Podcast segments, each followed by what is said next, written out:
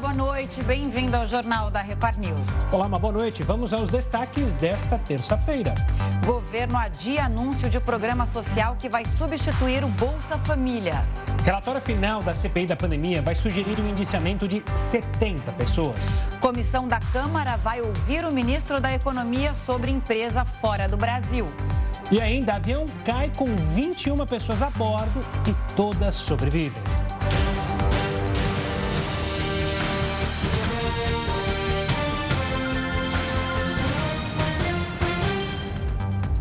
E a CPI da pandemia teve hoje o último depoimento.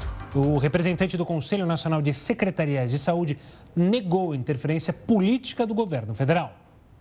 Elton da Silva Chaves foi o último depoente da CPI da pandemia. Ele afirmou que a Conitec, comissão técnica que assessora o Ministério da Saúde, tem autonomia e independência. De acordo com Elton Chaves, o parecer sobre o uso do chamado kit Covid vai ser discutido na próxima quinta-feira. Senador, nós nos surpreendemos com a, a manifestação do Dr. Carlos Carvalho. Então, por isso, nós solicitamos justificativas plausíveis para pedido de retirada de pauta. A retirada de pauta nós recebemos informação no momento, no dia 7, no momento da, da, da que seria discutida a pauta uh, dessa, uh, das diretrizes.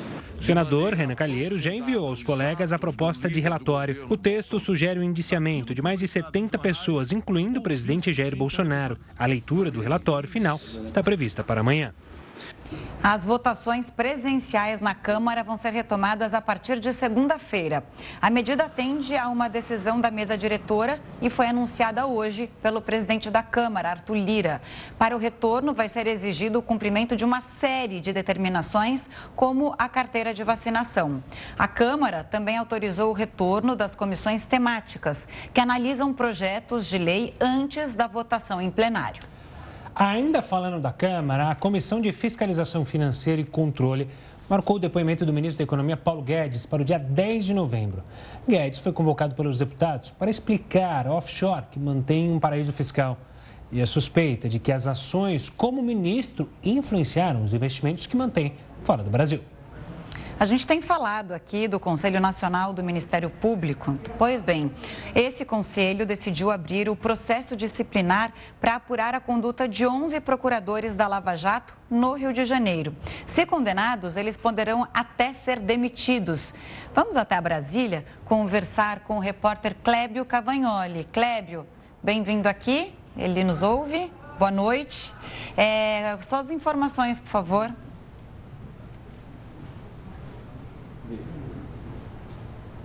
Que o Clébio não está nos ouvindo. Não temos o Clébio, será? É, ele está posicionado, mas acho que ele não está ouvindo é o, a gente. Ou é o famoso delay? Vamos ver se é o delay. É... Você ouve a gente, Clébio?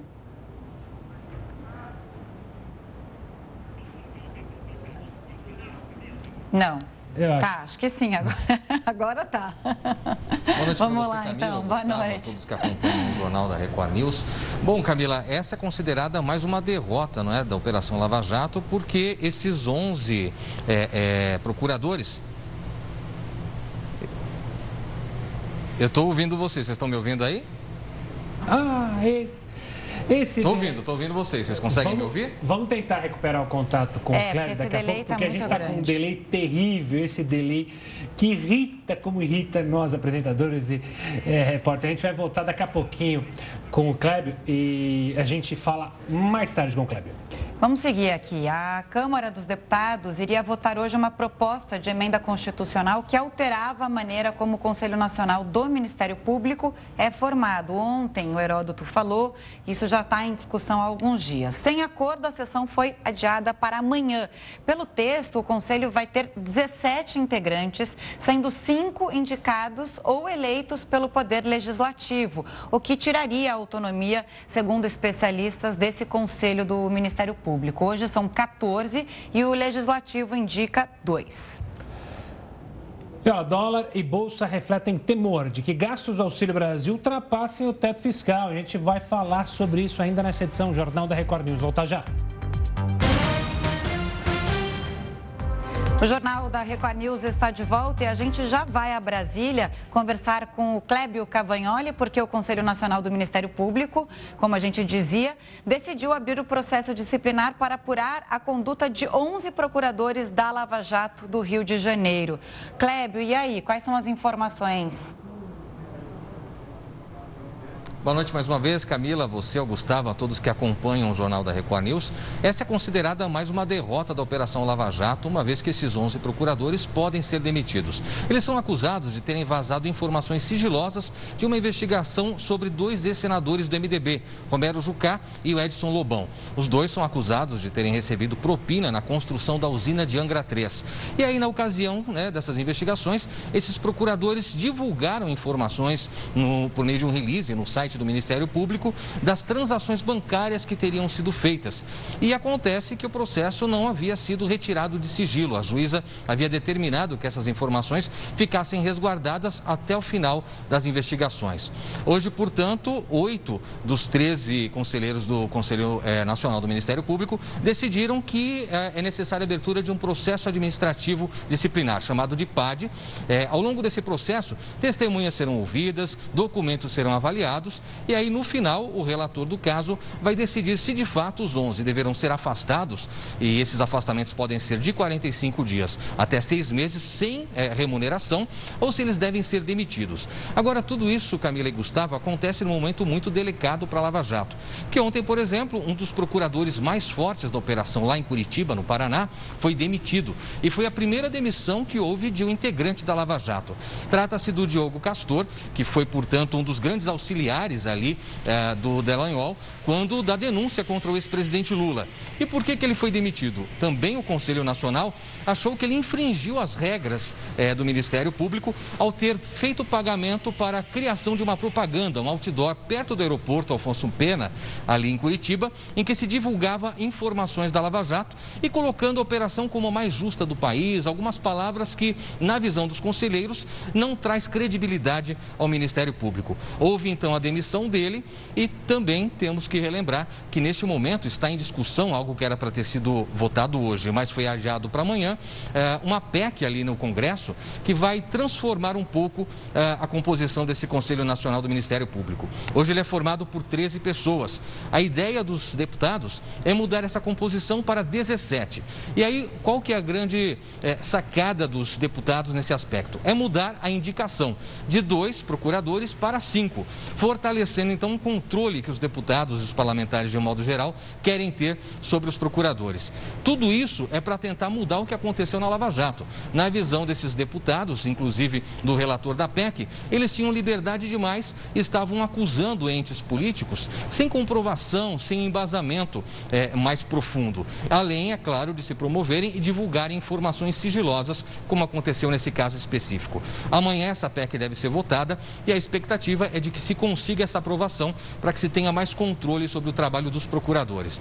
É claro, Camila e Gustavo, que dentro do Conselho Nacional do Ministério Público, essa PEC não é bem-vinda, embora se admita, e eu conversei com alguns conselheiros, que houve exageros da Lava Jato. Vamos acompanhar e ver como é que vão ficar esses casos. Agora, se vocês me perguntarem qual a expectativa para esses 11 procuradores do Rio de Janeiro, é muito grande a chance de que eles sejam demitidos. Eu volto com vocês aí no estúdio. Olha só, obrigado pelas informações bem detalhadas, como sempre. Kleber, um forte abraço e até uma próxima. Agora a gente fala do prefeito de Cuiabá, que foi afastado por ordem da Justiça. Emanuel Pinheiro é investigado por irregularidades na área da saúde. O chefe de gabinete da prefeitura foi preso temporariamente. O processo está sob sigilo. Em nota, o prefeito disse que está à disposição da Justiça. E o assunto do dia hoje, né? O governo federal cancelou o evento em que ia anunciar o Auxílio Brasil. O programa vai substituir o Bolsa Família.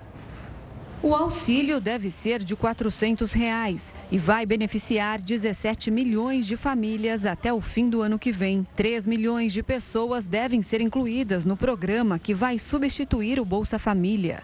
No total, o Auxílio Brasil vai custar 84 bilhões de reais e deve estourar a PEC do teto de gastos do Ministério da Economia. Sem acordo dentro do governo, o evento que estava previsto para anunciar o novo programa social foi cancelado nesta terça-feira. Bom, o Auxílio Brasil não foi nada bem recebido pelo mercado financeiro. A Bolsa de Valores registrou queda e o dólar fechou a R$ 5,60. Para entender sobre isso, a gente conversa agora com Peter Carvalho, economista da Valor Investimentos. Boa noite, Peter. Obrigado pela participação aqui conosco. Boa noite. Por que, que o mercado torceu tanto o nariz para essa proposta que surgiu hoje de aumentar, de ir para 400 reais o auxílio, furando o teto de gastos? Exato, boa noite a todos.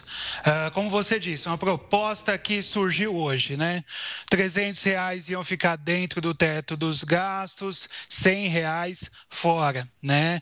Uh, isso teve forte oposição também da equipe econômica, do Paulo Guedes, teve ministro ameaçando uh, sair da equipe, enfim, não foi bem aceito nem dentro, né? Uma proposta surgiu ali ao sem pouco planejamento e também o mercado reagiu negativamente, né? Uh, principalmente porque o teto dos gastos ele é um indicador de previsibilidade, né, para o país.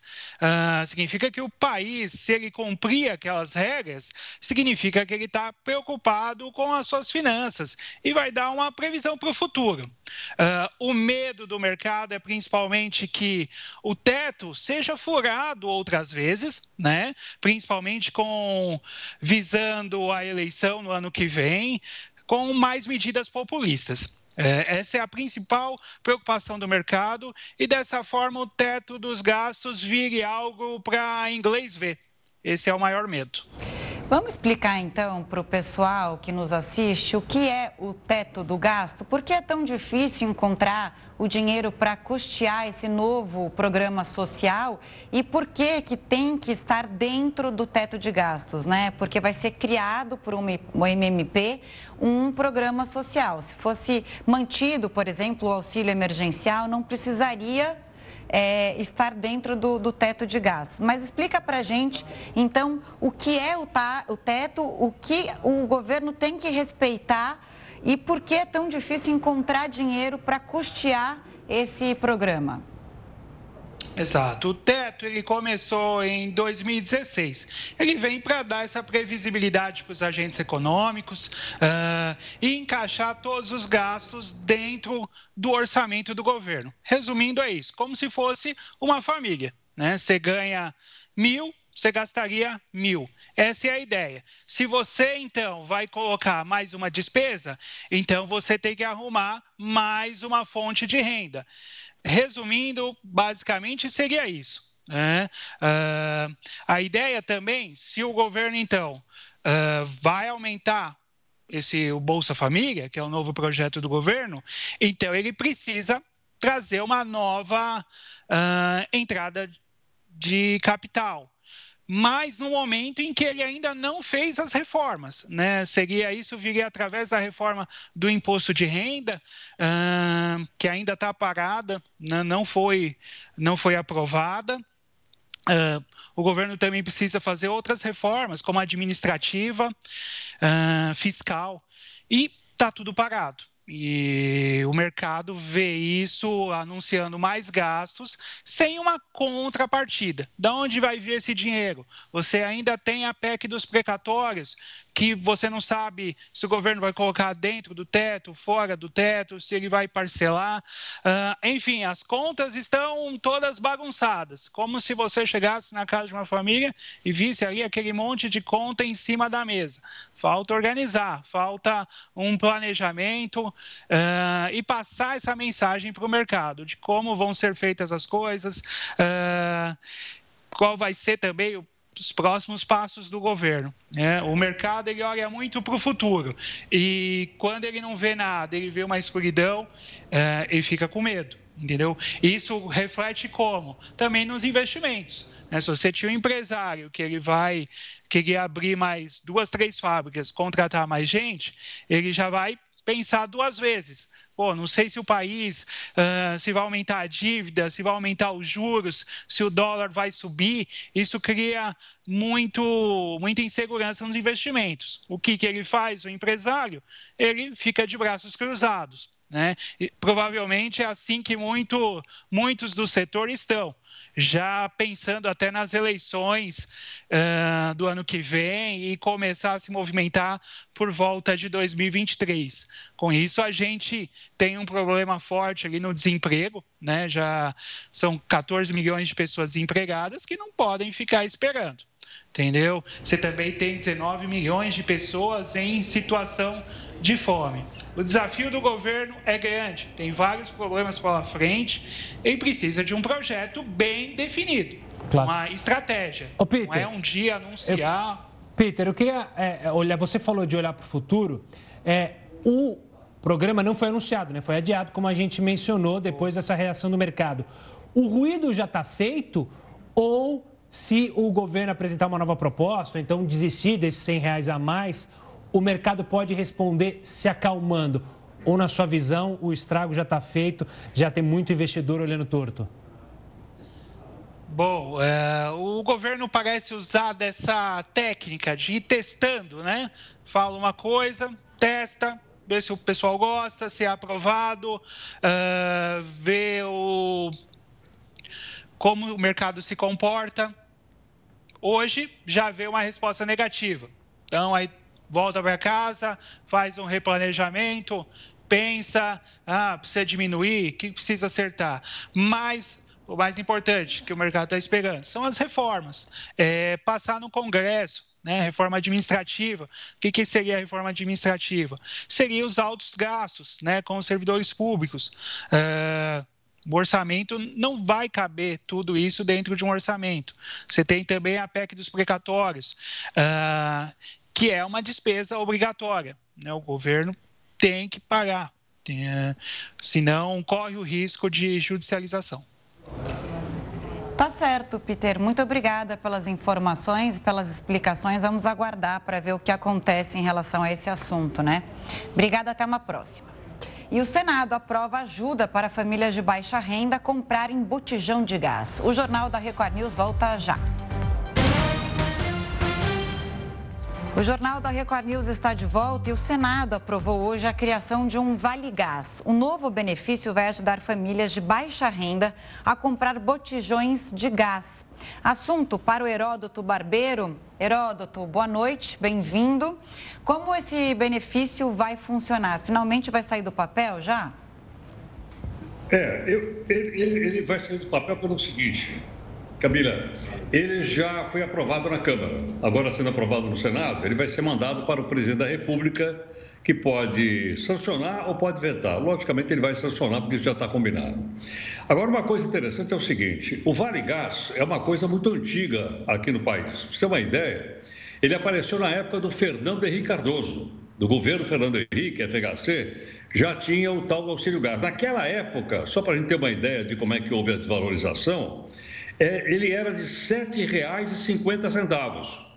Então havia um subsídio pagos pelo governo de R$ 7,50 para todo botijão de gás. Bom, agora a coisa é um pouco diferente. Por quê? Só famílias que, que têm uma renda mensal inferior a 200 reais é que vão receber o tal do chamado Vale Gás.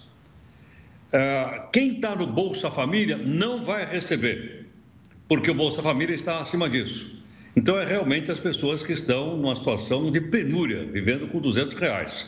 Por quê? Atualmente, como a gente já mostrou aqui no jornal várias vezes, um botijão de gás vale 100 reais, 110, 120 reais. Se você vive com 200 e gasta 120 para comprar um bujão de gás, vai te sobrar 80 reais para você comprar comida. Então, por esse motivo, é que esse, esse auxílio, esse subsídio, ele só vai para as famílias de 200 reais. Ela vai guardar os 200 para comprar uh, uma parte só do, do, do, gás, ela vai pagar uma parte só, e outra parte ela vai comprar alimento. Agora, a pergunta que não quer calar é o seguinte: uh, quanto vai ser o auxílio? Mais ou menos 100 reais. E por aí a gente percebe o seguinte: e o dinheiro, de onde vai vir? O dinheiro não vai sair do orçamento do governo, vai vir da Petrobras. Por que razão? Para ficar mais fácil a gente poder entender. A Petrobras, eu tenho insistido nisso, ela não é uma empresa estatal. Ela é uma empresa de capital misto. Por isso ela chama Petróleo Brasileiro Sociedade Anônima. Então tem, tem capital do governo e tem capital privado.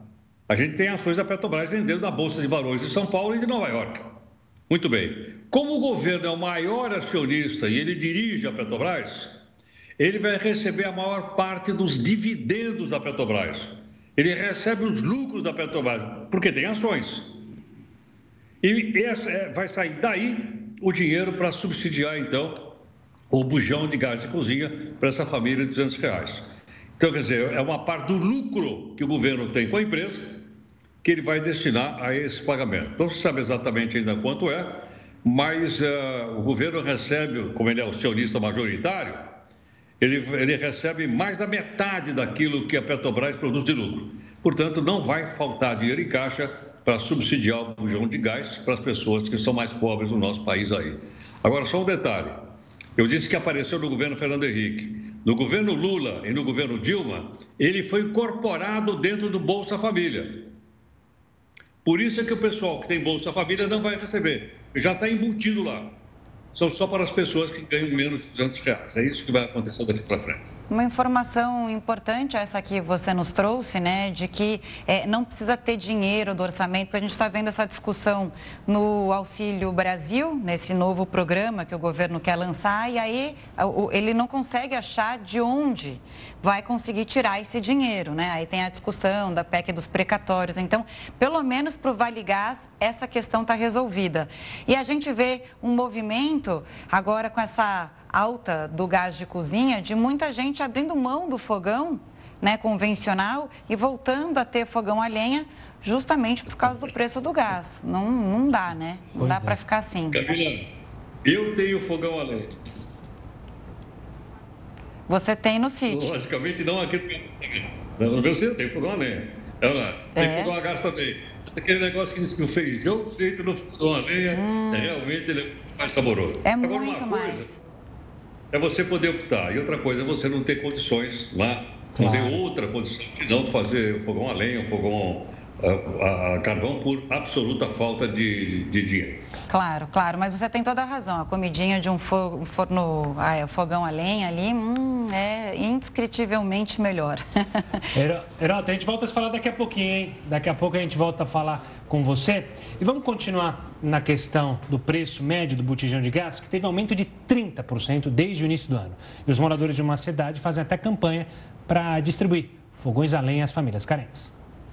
Na casa da Fernanda, o botijão de gás dura em média 20 dias.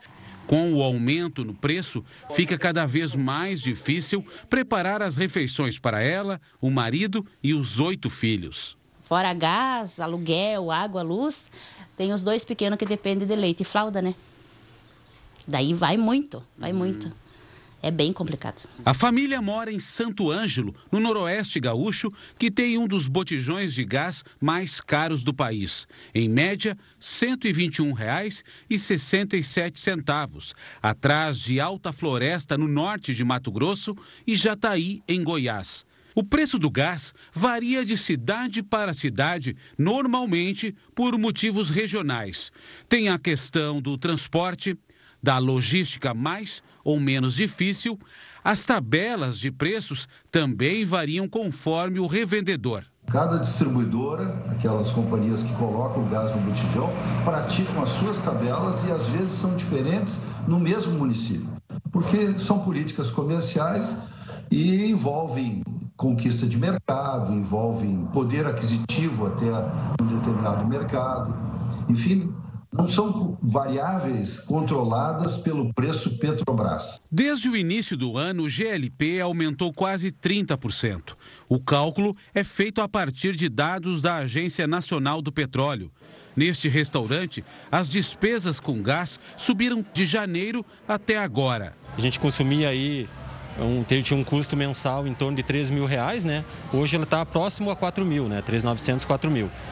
É, e, obviamente, que pesa no bolso do consumidor final, né? Na casa da Dona Maria, ela não tinha esse fogão. Foi um presente, foi uma doação.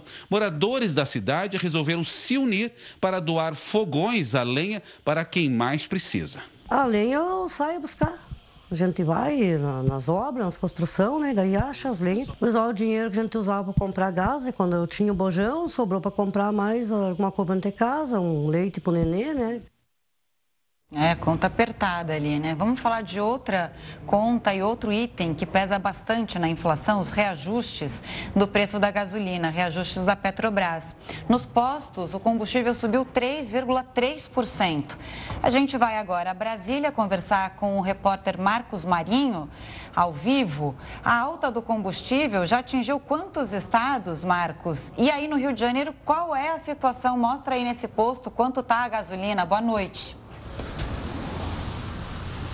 Oi Camila, boa noite para você, boa noite para o Gustavo e também para todos que acompanham o Jornal da Record News. Aqui no Rio de Janeiro, a exemplo dos outros seis estados onde a gasolina apresentou uma alta, a situação é bem complicada.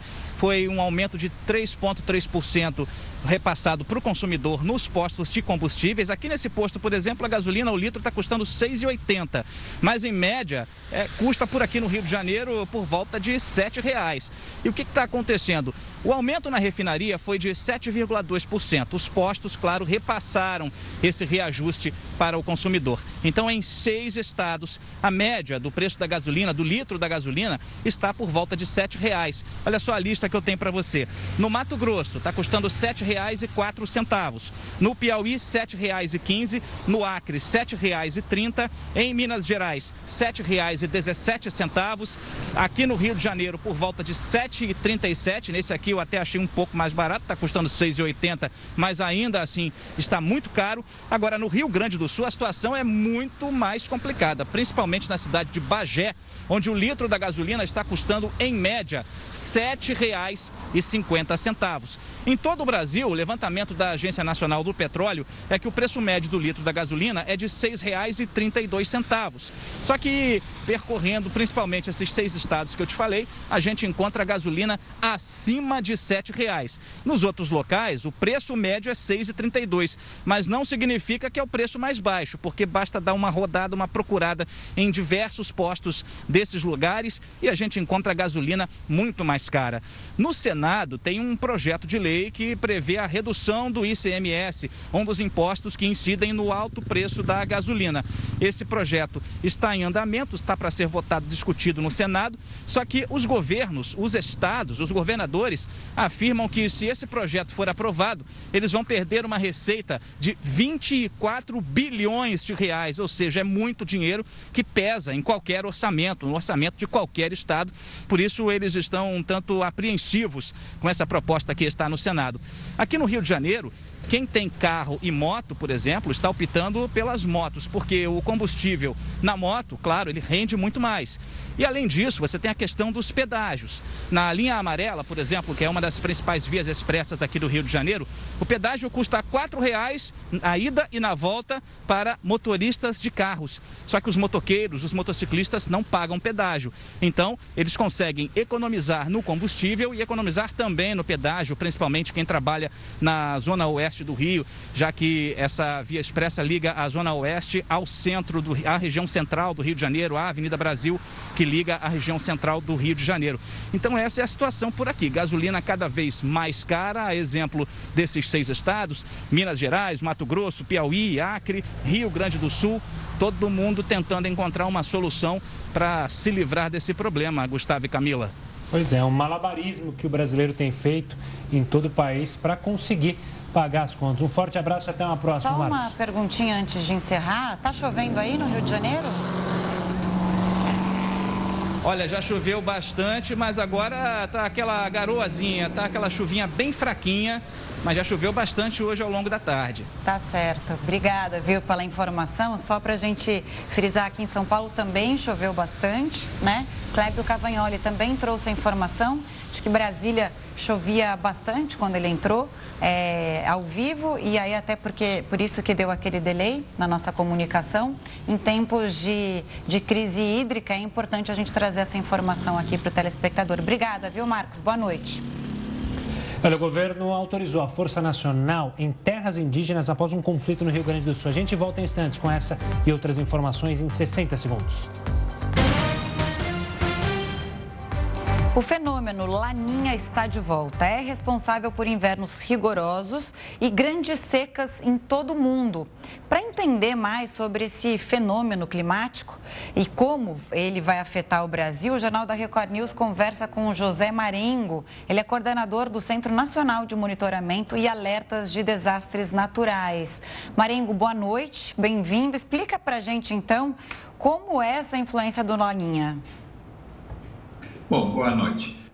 Eh, primeiramente, a Niña é um esfriamento das águas do Pacífico Equatorial. Não? Eh, e pela, pelo tamanho do Oceano Pacífico, isso tem impactos em todo o mundo. Não?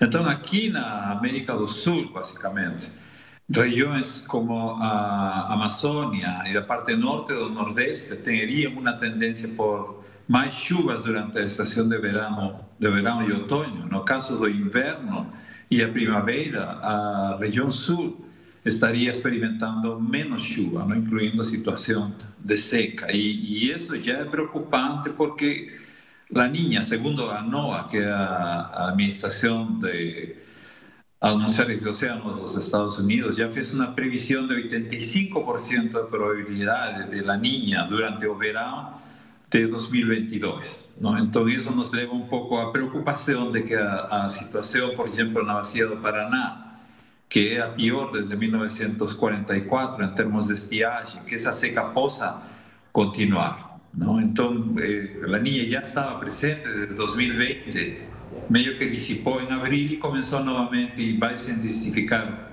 possivelmente hasta outono de 2022. Marengo, a, o evento Laninha, assim como o El Ninho, já são conhecidos da ciência há algum tempo. A gente pode perceber, ou vocês já conseguiram perceber, se há alteração, os eventos estão mais fortes do que eram antes, ou seja, as estiagens são maiores, as chuvas quando vêm são maiores, ou a Laninha segue um mesmo padrão que a gente consegue pelo menos prever o que vai acontecer? Bom, o que a gente faz é um monitoramento. Ou seja, a presença da laninha já estava sendo monitoreada faz vários meses. Não? O nível de alerta já estava sendo alto em termos de probabilidade, agora se chegou uma probabilidade maior, porque neste momento nós estaríamos em fase de transição. O que tem se observado é que, como no caso do La Niña el Niño também, Ainda que as chuvas não sejam tão fortes como anos anteriores, a possibilidade desta niña, uma niña fraca, moderada, os impactos passam a ser maiores. Não? Ou seja, as chuvas intensas afetam populações cada vez mais vulneráveis. No caso da seca, não? na região do Pantanal e, e no caso do, da Bacia do Prata, nós já temos uma situação de seca que vem desde o ano passado. Então, esta niña pioraria um pouco a situação. Então, ainda que os extremos não sejam tão extremos, que não seja uma linha intensa, os impactos sim são cada vez maiores. Impactos na população, na agricultura, eh, a situação que nós temos de crise hídrica, isso poderia realmente ficar eh, pior com esta laninha já se configurando não? E, e, tendo uma maior intensidade no verão de, de 2022.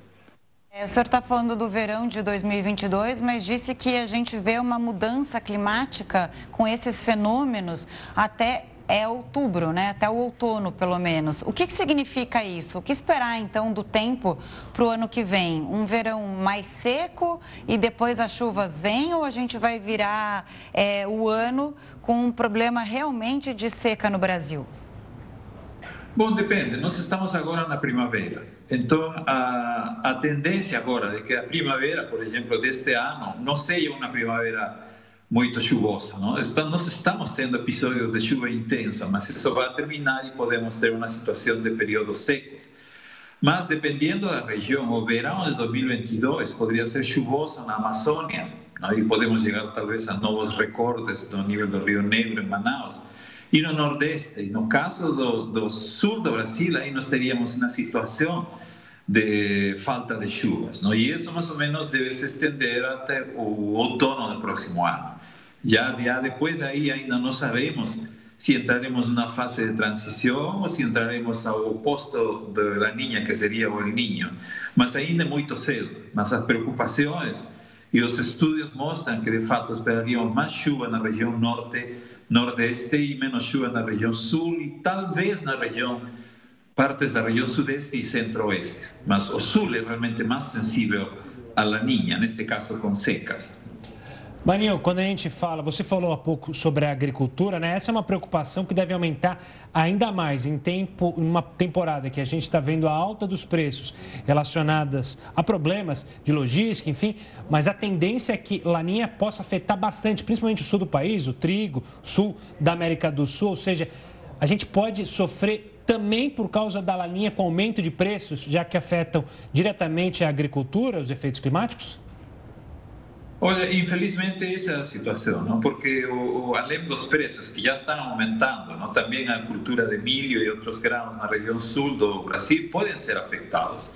Mas além disso também, com o funcionamento das termoelétricas, para, para evitar a crise de apagão, nós estamos pagando mais caro pela energia, não? E infelizmente a inflação também não está ajudando em nada, ou seja, estamos vendo uma típica situação de impactos que uno prevê o projeta para o futuro, não? porque quando o futuro se fala de mudança climática, não é só aumento da temperatura, da, da, das chuvas, é também os aspectos de insegurança alimentar, energética, hídrica, saúde, ou seja, os impactos da laninha, tanto como o ninho, não são somente na parte de chuva, não tem impactos que podem afetar realmente mais e piorar a situação que nós já estamos no presente.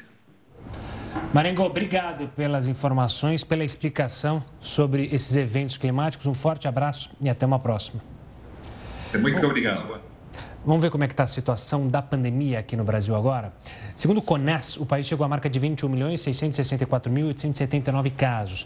No total, o Brasil registra 603.855 mortes desde o início da pandemia. 390 pessoas morreram pela Covid-19 nas últimas 24 horas. E agora, como está o andamento da vacinação no país? 71,75% dos brasileiros foram imunizados com a primeira dose. E o país chega à marca de 50,02% da população que tomou as duas doses ou a dose única da vacina contra o coronavírus. O Ministério da Justiça autorizou o envio de tropas da Força Nacional de Segurança para a terra indígena Serrinha, no Rio Grande do Sul. As tropas vão auxiliar a Polícia Federal na proteção da reserva Caicang, que fica na cidade de Ronda Alta. No sábado, dois indígenas foram mortos em meio à disputa de terras na região. A Força Nacional vai permanecer na área por pelo menos 30 dias. A Prefeitura de Moscou, na Rússia, determinou que os idosos não vacinados fiquem pelo menos quatro meses sem sair de casa, por causa da nova onda de Covid-19 que atinge o país. A restrição começa a valer a partir da próxima segunda-feira. O governo russo também propôs o fechamento dos locais de trabalho por uma semana e pediu às empresas que mantenham pelo menos 30% dos funcionários em home office. A Rússia registrou mais de 30 mil novas infecções em 24 horas. A maioria dos casos é da variante Delta. Ainda no cenário internacional, olha que medida polêmica. O parlamento da China elabora uma lei para que os pais sejam punidos pelo mau comportamento dos filhos. Quem vai falar com isso, isso sobre isso com a gente é o Heródoto Barbeiro. Heródoto, como é que isso vai funcionar? Imagina se a moda pega. Imagina você está num restaurante, a criança começa a chorar e aí os pais são punidos, né? Bem polêmico mesmo, né, Heródoto? É, na verdade, a punição é uma punição leve. A punição é o seguinte: eles vão ser, eles vão ser obrigados a frequentar uma escolinha para saber como educar melhor o seu filho. Então não é uma punição muito, muito grave. É quase que uma reeducação para os pais. Dizendo, olha, vocês não estão sabendo cuidar direitinho dos seus filhos. Agora, uma coisa também que precisa ser levada em conta é o seguinte, é que os pais praticamente não têm filho lá na China. Vocês lembram aquela política de filho único? Sim. Eles começaram aquilo em 1979. E os chineses gostaram dessa história de ter um filho só. As famílias eram muito grandes, passaram a ter um filho só. Muito bem. A população começou a cair, e como tem muito velho na China, começou a faltar mão de obra nas fábricas. Aí vem o governo e diz: então, olha, está liberado para ter mais um filho. Mas já estava liberado antes. Quando o bebê era uma menina, não contava. Só contava se fosse menino. E por que razão? porque eles acreditavam que o menino poderia cuidar dos pais quando os pais fossem velhos. A mesma coisa não aconteceu com a menina. Então, o que, que as mulheres faziam? Elas iam no médico, quando o médico dizia o sexo do bebê, e se o sexo fosse menina, ela fazia um aborto ou ela abandonava as meninas. Por esse motivo, então, não deu certo o filho único e não deu certo também quando o governo chinês disse: olha, pode ter dois filhos. Que acontece? As pessoas continuam tendo um único filho na China. Então você veja que coisa interessante é essa, de que muitas vezes mesmo o governo autoritário e ditatorial como a China não consegue impor determinadas regras de comportamento. E quando a gente a compara com outros países, comparar rapidamente aqui com o Brasil, não esqueça o seguinte: no nosso país, os pais têm a responsabilidade de colocar, é obrigatório, colocar as crianças na escola a partir dos 4 anos de idade. Bom, o que, que acontece que o pai ou a mãe se não colocar uma criança na escola a partir dos 4 anos de idade? O que, que diz o Código Penal Brasileiro? Código Penal? É. O Código Penal tem pena. O cidadão que não colocar e for condenado, ele pode pegar de 15 dias a 30 dias de prisão ou pagamento de multa. Aqui no Brasil. Então veja que coisa interessante. Nós somos um país democrático que mandamos prender o cara que não colocar a criança para a escola. Lá na ditadura, eles fazem o cidadão passar por uma escolinha de reaprendizagem e como educar seus filhos. Olha, olha que contraste interessante esse. Olha, não sei se precisaria virar lei, né, para conseguir fazer essa punição, mas aqui no Brasil tem muito pai que precisa ir para a escolinha para ensinar bons, bo, bons costumes aos seus filhos, né? Porque o problema não é a criança, realmente é o pai. Tem pai que faz vista grossa, né? Não é. é. A criança é ingênua, tá ali para brincar. Limite, né? Não Com limite. limite a criança. É. Ela Exato. vai no shopping e ela dá um escândalo no shopping. Vocês já viram ou não? Sim. Oh. Grita, que ela quer tudo que vê lá no shopping e tal. Eu, tem que botar um limite, né? Exato. E vários educadores sempre alertam para isso. Mais importante do que fazer tudo para o seu filho é saber dizer não. Saber dizer não para ele. O que vocês falaram. Impor limites. Enfim, veremos é, os próximos passos. É, eu acho que isso aplica mais a vocês dois aí do que a mim, tá? é, você já criou filho, já está criado. Eu ainda não tenho filho. A Camila também não tem filho, né, Camila? Pois é. Quem sabe? Por enquanto, se, não. É. Se um dia cada um tiver A gente vai filho, lembrar gente, desse seu conselho, Heródoto. A, gente, treina. Beijo tchau. grande. Tchau, tchau, tchau Heródoto. Avião cai com 21 pessoas e todos sobrevivem. A gente conta isso daqui a pouquinho. A imagem é impressionante, hein? O Jornal da Record News volta já já. o Jornal da Record News está de volta. Olha só, a ex-secretária de um campo de concentração nazista que fugiu do primeiro julgamento, a gente falou aqui, voltou hoje ao Banco dos Réus, lá na Alemanha. A mulher de 96 anos é julgada por cumplicidade no assassinato de mais de 10 mil pessoas durante a Segunda Guerra. No mês passado, ela fugiu da casa de repouso onde morava horas antes de comparecer ao tribunal. O ex-presidente dos Estados Unidos, Donald Trump, prestou depoimento sobre um processo movido por manifestantes, isso em 2015.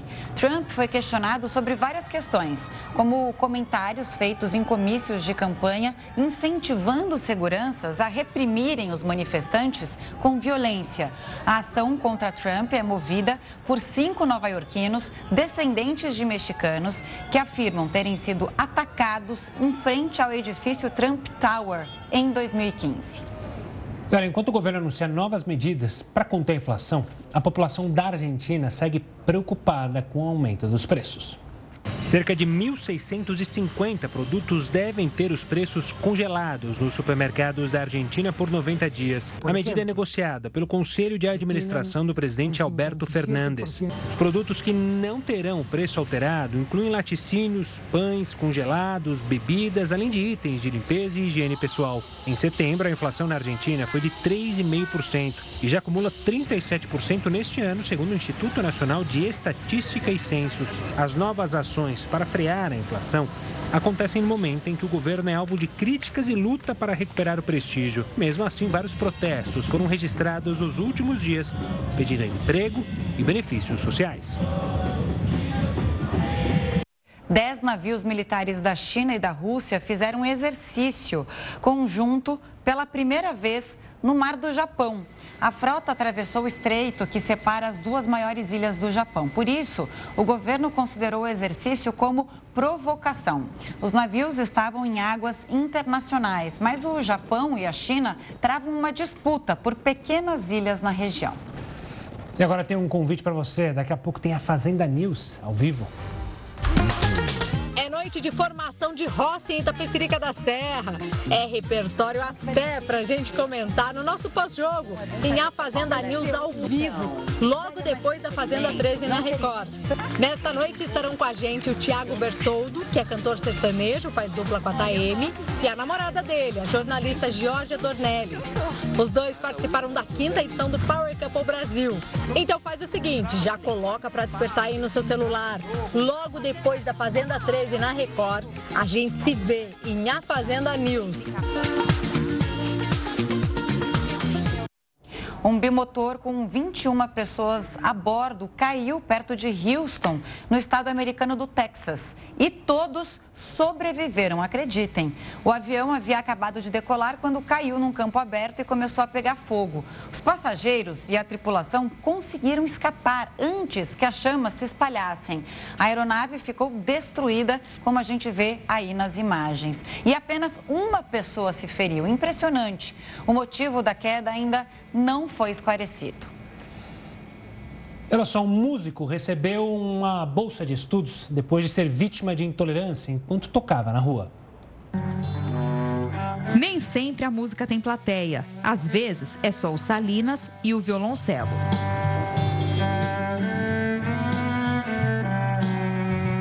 Esse jovem de 20 anos vive do som que ele toca. É do interior do estado de São Paulo e veio para o litoral há poucas semanas. Ele carrega o instrumento e a caixa de som pelas ruas de Santos. Quando eu descobri que eu ia ser pai, e eu estava vendendo bala na rua e eu já era violoncelista, né? Já estava uns três, só que estava um tempo sem tocar. E aí, como eu não tinha opção, minha mãe me incentivou a, a, ir tocar na rua. Aí eu começou, ah, agora ele pode me oferecer o que quiser, vou continuar fazendo isso daí que eu faço. Ele aprendeu a tocar violoncelo incentivado pelo bisavô, mas nem sempre a apresentação de rua é tranquila assim. Há poucos dias, em um centro comercial da cidade, jogaram um ovo no músico, que pegou no violoncelo e caiu no chão. Atacaram ovo no violoncelo do meu amigo aqui, ó, tocando. Não senti nem revolta, nem fiquei com raiva na hora, só que eu fiquei constrangido, fiquei com vergonha. Salinas limpou o instrumento e continua a fazer o que ele sabe: música.